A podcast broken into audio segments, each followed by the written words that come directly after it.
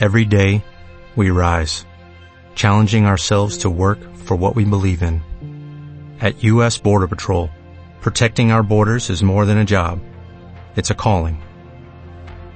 Agents answer the call, working together to keep our country and communities safe. If you are ready for a new mission, join U.S. Border Patrol and go beyond. Learn more at cbp.gov/careers. Bien, vamos a la patología del cristalino. Bueno, la patología más frecuente, más importante del cristalino es evidentemente la catarata y la más frecuente es la senil. También hay una catarata presenil asociada a distrofia miotónica, que han preguntado alguna vez, y a dermatitis atópica. También la catarata puede ser una complicación de traumatismo, causa más frecuente de catarata en jóvenes, y también puede ser congénitas, asociadas a rubiola, infecciones, traumatismos, metabolopatías, cromosomopatías, Down, fármacos, radiaciones, etcétera, etcétera. También alteraciones metabólicas, la diabetes, la galactosemia, la única que con una dieta eh, podemos hacer que revierta, la hipocalcemia, el hipertiroidismo, el hipo, no el hiper, el hipoparatiroidismo, la patología intraocular también puede provocar inducir catarata, uveitis, tumores y también fármacos como los corticoides, mióticos, etc. La clínica es una disminución progresiva de la agudeza visual. Ante toda disminución progresiva de la agudeza visual en un paciente de edad, tenéis que sospechar en, principio en eh, catarata. Y luego, debido a la alteración y a la heterogeneidad de esas opacidades en el cristalino, se puede producir una miopización del ojo, debido a que aumenta el índice de refracción del cristalino, puede producirse una fotofobia, por la absorción no regular de la luz a través de ese cristalino que está opacificándose, puede haber deslumbramientos, alteración de las percepciones del color e incluso diplopia monocular. En las cataratas subcapsulares posteriores son las que más frecuentemente deslumbramiento y se altera más la visión de cerca que la de lejos. Y las cataratas congénitas pueden producir ambliopía. El tratamiento es quirúrgico.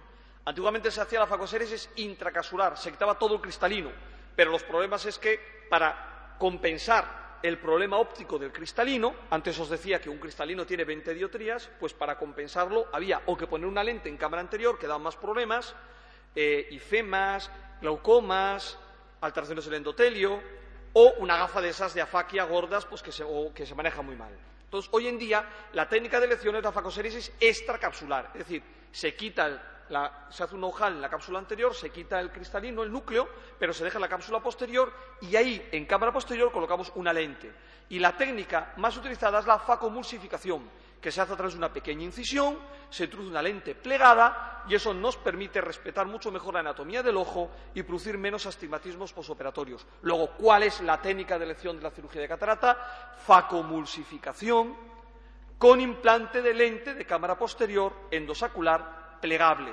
Hacemos pequeñas incisiones en la córnea o, bueno, como esta tunelizada, abrimos un ojal en la cápsula anterior, hacemos una facomulsificación del cristalino, lavando el córtex o las masas residuales e introduciendo una lente plegable dentro. Lentes de cámara posterior. Complicaciones de la cirugía operatorias, que se rompa esa cápsula posterior, que salga el vitrio y que eso nos puede impedir colocar la lente donde queremos o, mucho más grave, pero muy rara, y muy rara con la facomulsificación, es que se produzca una hemorragia en la coroides, en el espacio entre la coroides y la retina, lo que se llama hemorragia expulsiva. Posoperatorias, que se produzca una edema en la córnea, una subida de la tensión. En eh, las cirugías que se hacían antes con incisiones más grandes podía haber una hernia del iris o una subluxación de la lente. Complicaciones más graves, la endoftalmitis. Las endoftalmitis agudas suelen provocarse por estafilococos. Es una reacción inflamatoria gravísima al día siguiente o los dos días de la intervención. Y luego las endoftalmitis más crónicas se relacionan con anaerobios como el propionobacterium agnés.